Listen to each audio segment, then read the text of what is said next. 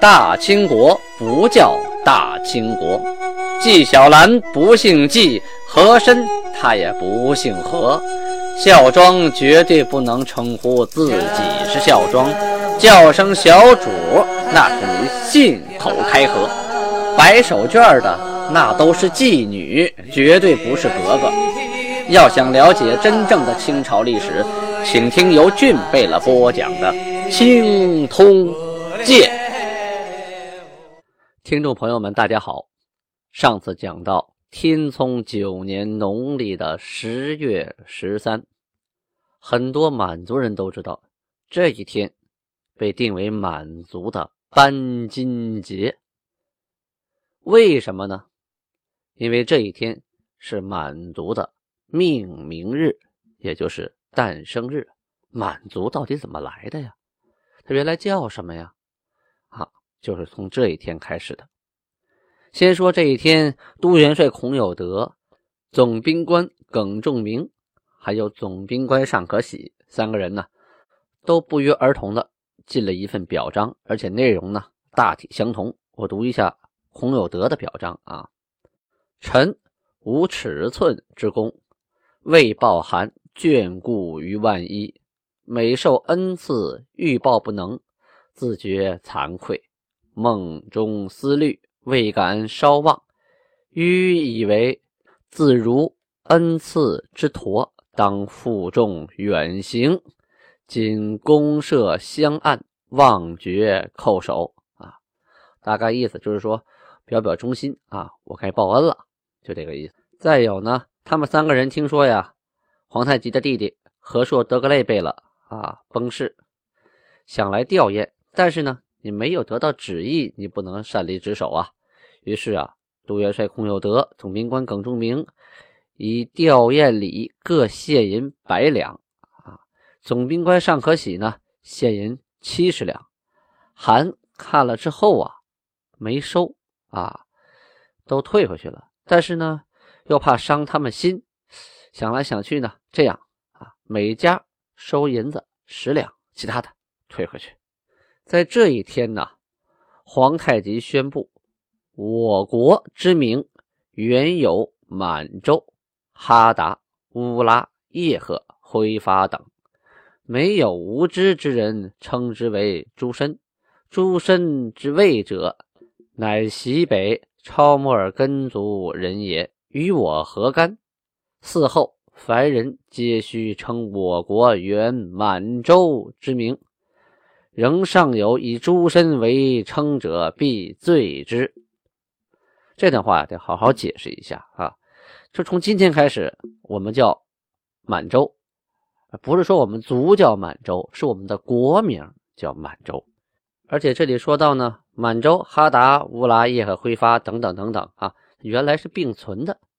可是呢，在之前的档案啊都没有提到过满洲，连努尔哈赤都不知道满洲是怎么回事。皇太极怎么知道的呢？哎，咱们前面说了，五月份嘛，抓到胡尔哈人，这个人说了。我们祖上生活的地方啊，有三个仙女下来，老三呢吃了猪果，生了孩子叫布库里雍顺，他飘下来长大以后呢，啊就统一了三个部落，啊这个统一以后，这地方就叫满洲。我在那儿生活了很久，然后呢，我迁徙到南岸拿了婚这个地方，啊这个南岸呢就是现在黑龙江中下游地区三江平原地区，而这个努尔哈赤的祖辈呢也是从那儿。啊，宜兰县马大屯那边，呃，迁徙过来的，一直迁徙到佟家江附近，才成了呃建州卫的一部分。所以佟家江附近呢，都冠以汉姓姓佟。他们是从那迁过来的，皇太极是知道的啊，听老边讲过。在那抓到的人呢，是从满洲迁过来的，皇太极就对上号了。而且那儿的人呢，也会讲女真话，他就猜我们的祖上也是从黑龙江北岸啊迁徙过来的。那我们从那儿迁徙过来的，我们应该是满洲的人迁过来啊，那我们就是满洲。这样的话，我们就寻到根了啊，我们是满洲那个地方的人迁徙过来的，我们不是叶赫挥发、哈达乌拉啊，也不是建州。那建州属于明朝的地界，他父亲建立金国呢，金国属于完颜阿骨打的呃后裔，他这一下子把自己全撇开了。我既不是呃明朝的建州女建州人啊，也不是女真里各个各个什么什么哈达奎发乌拉耶赫的人啊，我也不是完颜阿骨打后裔啊，金国的后裔都不是。我是哪儿？满洲人。满洲在哪儿？黑龙江北岸啊，现在的俄罗斯地区。从地图上看呢，那是一块肥沃的平原，在黑河对面的布拉格维什斯克和哈巴罗夫斯克之间啊，这块平原地区，我从那儿过来的。前面我都讲过，满洲地方我们有考证啊，啊，多处史书有记载，而且呢，有军事地图证实了啊，布库里山和布勒霍里湖的具体位置啊，都是清朝地图。所以这个人抓到这个人讲的东西呢，除了三仙女玉衣坡有点玄乎其玄啊，神话传说，但其他的事情啊都是有据可查的。至于清后期啊，把这个三仙女玉衣坡的故事都说成了长白山啊，那是源于这个康熙年间，因为康熙呢，他当皇帝的时候父亲去世的早啊，他没没听他爹讲过，顺治当皇帝的时候呢，怀里抱着呢，也没听皇太极讲过。等他们入了关以后，回到东北啊，去拜祖陵。一看到长白山，这是我们发祥之地呀，确实没错啊。他建州卫就在长白山里啊，哎，于是拿长白山就把这个三仙女玉坡的故事给张冠李戴带到长白山上去了。其实原来的故事是在讲，呃，现在俄罗斯地区，皇太极五月份得知啊祖上跟满洲有关系，到了十月份啊，他思来想去，最后终于做出这个决定：我想入主中原的话，我必须得去。女真化就是去金国化，否则的话，这中原人天天喊着“壮志饥餐胡虏肉，笑谈渴饮匈奴血”，这不要命吗？是吧？岳飞抗金的故事大家都记得，所以他一面强调你明朝皇帝不是宋朝赵匡胤的后代，我们也不是金国完颜阿骨打的后代，同时呢，他还得去建州化，你去建州，你才能脱离明朝。否则，建州是明朝的一个地盘啊，明朝封的建州啊，所以你不能叫建州国，你也不能叫女真国，还不能叫金国，他教什么呢？也得事出有因，也得有道理呀。这个道理呢，恰恰在五月啊五月份的时候，皇太极得知了，得知了以后，思来想去，好，倒根儿，既然找到根儿了，我们从根儿上开始算。哎，我们是满洲人，满语是满族，那个地方叫满族，那个部落叫满族。我们祖上从满族那个地方迁过来的，这事儿谁知道呢？皇太极知道，被抓来这个人知道，当天这几个大臣知道，下边这些人都不知道。整个这个建州地区啊，这个现在金国地区，谁都不知道满洲是怎么回事只有皇太极知道，所以他要发布诏书啊，昭告天下，跟大家说，我们是满族啊。那有听众问了，为什么叫班金节呀？啊，不叫满洲节、满洲节，叫什么班金节？班金呢是满语诞生的意思班金比是出生、诞生的意思啊。班金是名词，就是取它谐音的意义也蛮好啊。金子的金，颁布的颁，其实呢跟颁布金子没关系，它是满语的音译。这个班金节原来也没有啊，满族一直就没这个节，也没纪念过这事儿。是到一九八几年的时候啊，全国第一次各地满族代表在丹东开会。说各个民族都有节日，我满族没有节呀，没有节。以前过什么呀？过元旦，过冬至，过万寿节。万寿节就是皇帝的生日，皇帝没有了，大家过什么节呀？那元旦和汉族也重复了，冬至大家也都过呀。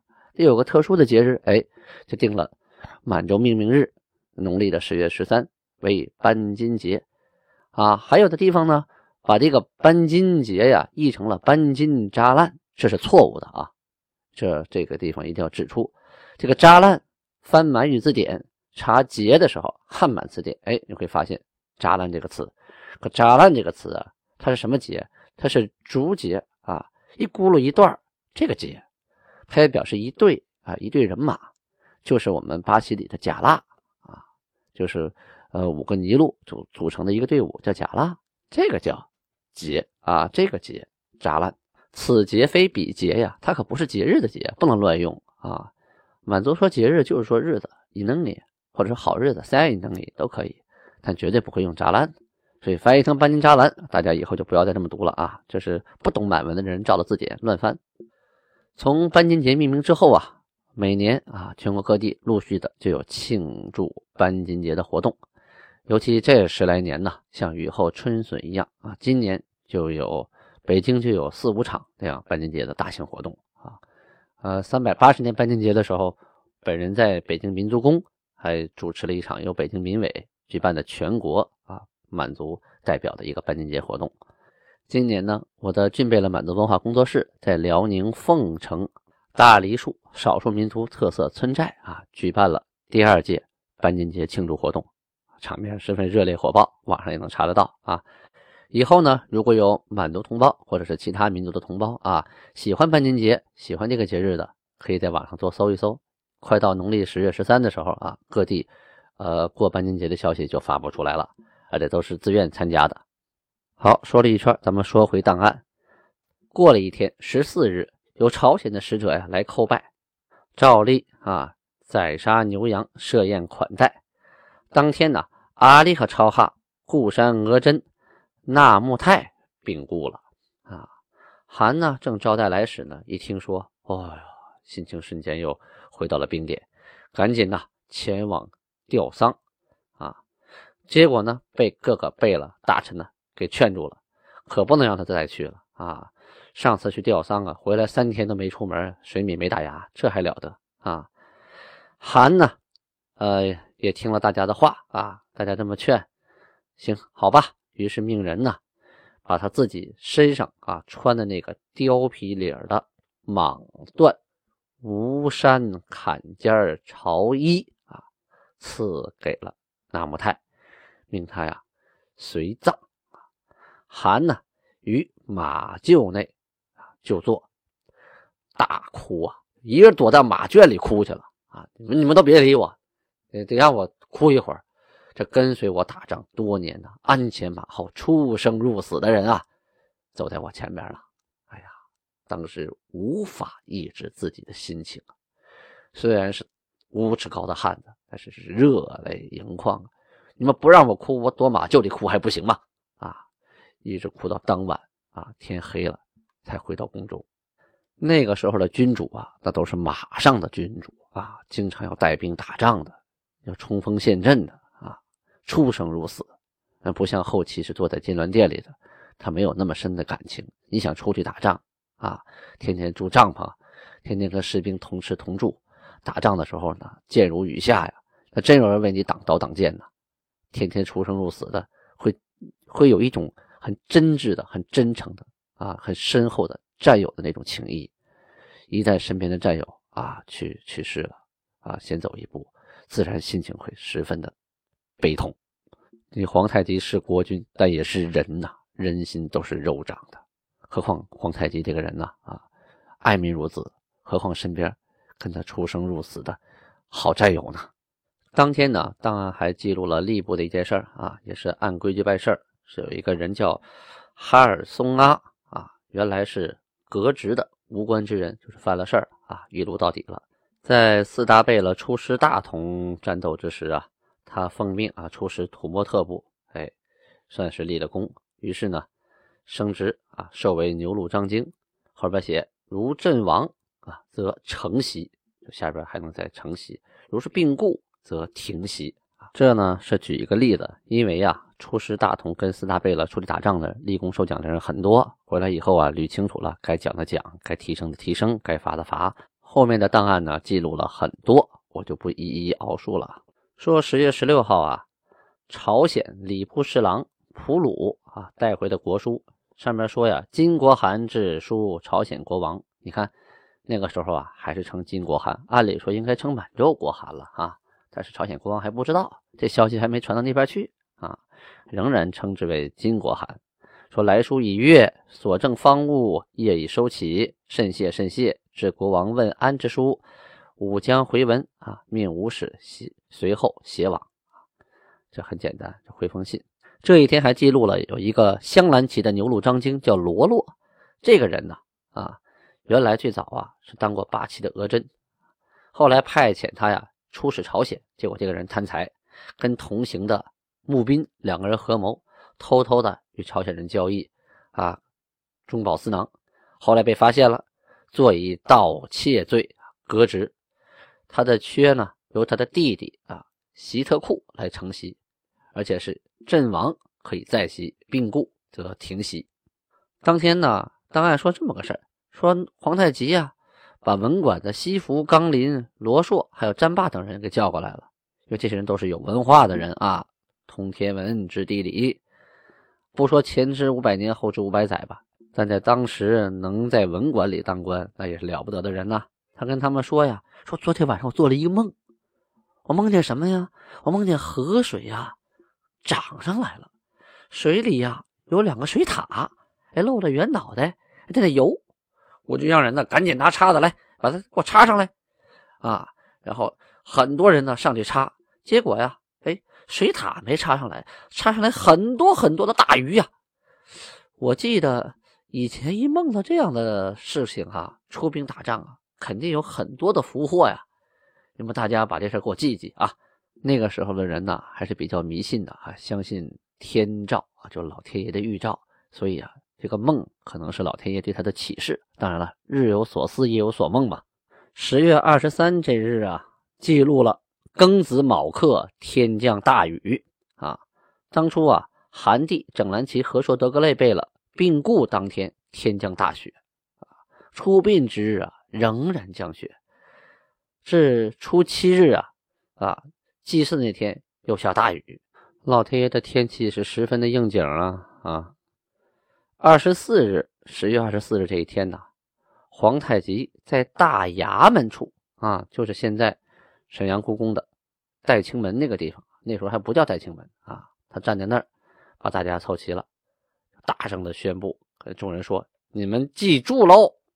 我国名称满洲啊，满语是满族，就穆斯伊古人满族斯面啊，就我们的国名是满族啊。各旗备了辖下的诸身，须称各该其备了下诸身。哎，这不一样，满主和诸身这里有了区别。我们国名是满主，但是。旗下的这些女真自由人称之为诸身。这里说一嘴啊，为什么有的地方说女真、女直、诸身啊？有人说这是一个词儿，怎么说起来这音都不一样啊？其实啊，在过去汉语啊，这个“诸”啊是读“居”，“居”啊，为什么呢？现在你到山东半岛、烟台呀、威海呀啊，你就听到这个“居”啊，是什么意思？是“猪”啊，这称“猪”的音为“居”。过去辽东地区啊是归山东半岛管辖的，整个辽东地区的这个最高行政长官呢在登莱，所有的档案呢也都在登州、莱州。从登莱呢行船过几个小岛，哎，就到了旅顺口，就可以登陆了啊。所以呢那个时候比走山海关还要容易啊。所以啊，呃，很多山东人都过去了，他们的口音呢，那管这个居身啊，这个就叫。诸身写成汉字，可不就是诸身了？现在我们不管诸叫居了，所以它是一个音啊。一个女真叫女直，是因为耶律宗真呢，金国的耶律宗真避讳，从金朝的时候就写字啊，把女真就写成了女直，避他的名讳。所以这三个词啊，都是一个词的音译啊，在不同历史时期的音译。皇太极这么宣布啊，就是要。规定好称呼，不能乱叫啊！国名满洲，下边这些旗下管的叫诸身，当时应该是居身。虽然皇太极反复强调国名是满洲啊，在十月二十五日给朝鲜国王书的时候，仍说是金国函致书朝鲜国王，因为他说满洲函，估计对方也听不懂啊。这封书信主要内容啊，就是嫌啊。朝鲜进贡的东西历年逐渐的减少啊，越减越少，越减越少啊，让我们感觉心里很不爽。于是呢，写了这封信，告诉你如数补足送来，要不然我们就翻脸了。十月二十六日啊，这一条我得读一下。摩尔根代庆贝勒啊，去哪儿呢？去科尔沁迎娶韩大福晋之妹为妻。哎，这里说。摩尔根呆庆贝勒，这里的呆庆啊是要特殊强调的。摩尔根是智慧的意思啊，这个呆庆是蒙语，常胜将军就是后来这个清朝的国名代清国。我们常说嘛，大清国不叫大清国，叫什么叫代清国？哪个代清啊？就是大夫的代写成大啊，代清。而这里代清的代呢，写成了汉字姓戴的那个戴啊。但是这都没有关系，它都是呃一个少数民族语言的音译啊，都是蒙语的音译。到后期啊，皇太极把国名改成戴清之后啊，这个摩尔根戴清贝勒这个戴清俩字就抠掉了。以后就叫摩尔根贝了，再也不可能叫摩尔根戴清贝了啊！因为你不能跟国家重名啊，那还了得？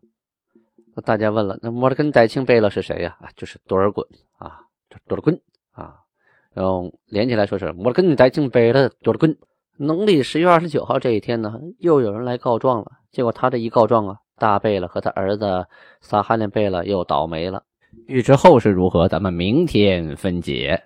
亲爱的听众朋友们，千万不要忘了点赞、转发、留言，最关键的是打赏啊啊，赏喜点啊！你赏了喜点呢，俊贝了也能得一点，但是大部分呢都归喜马拉雅，他们收了钱以后就会把青铜剑往前排，让更多的人听到轻视正说，那里有您的一份功劳啊，安妮哈。